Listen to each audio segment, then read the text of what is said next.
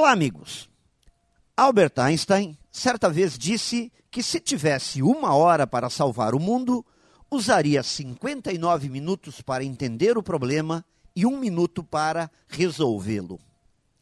Por essa frase, entendemos de que forma este gênio abordava as dificuldades à sua volta. Ao invés de só se preocupar em encontrar uma solução qualquer, ele se focava intensamente no entendimento do problema. Contudo, no dia a dia da vida, o que normalmente se faz não é exatamente isso.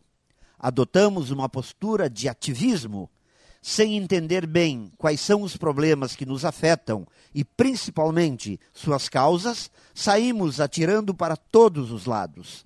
Apontar e fogo sendo que a etapa do preparar não se dá muita atenção. Com isso, muita munição é gasta com um número muito pequeno de acertos.